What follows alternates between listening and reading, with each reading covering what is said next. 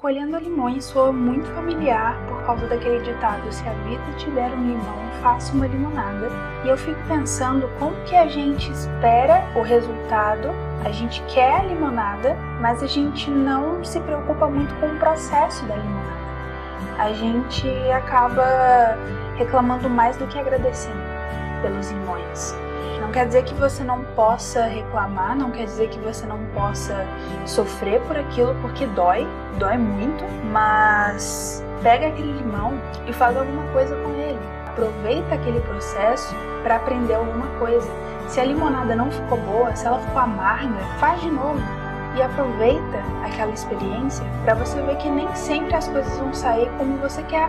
Se o sabor não tá legal, a gente tem que continuar trabalhando naquilo para que ele possa ficar mais agradável, até chegar no momento em que ele vai ser exatamente aquilo que você esperou ou até melhor.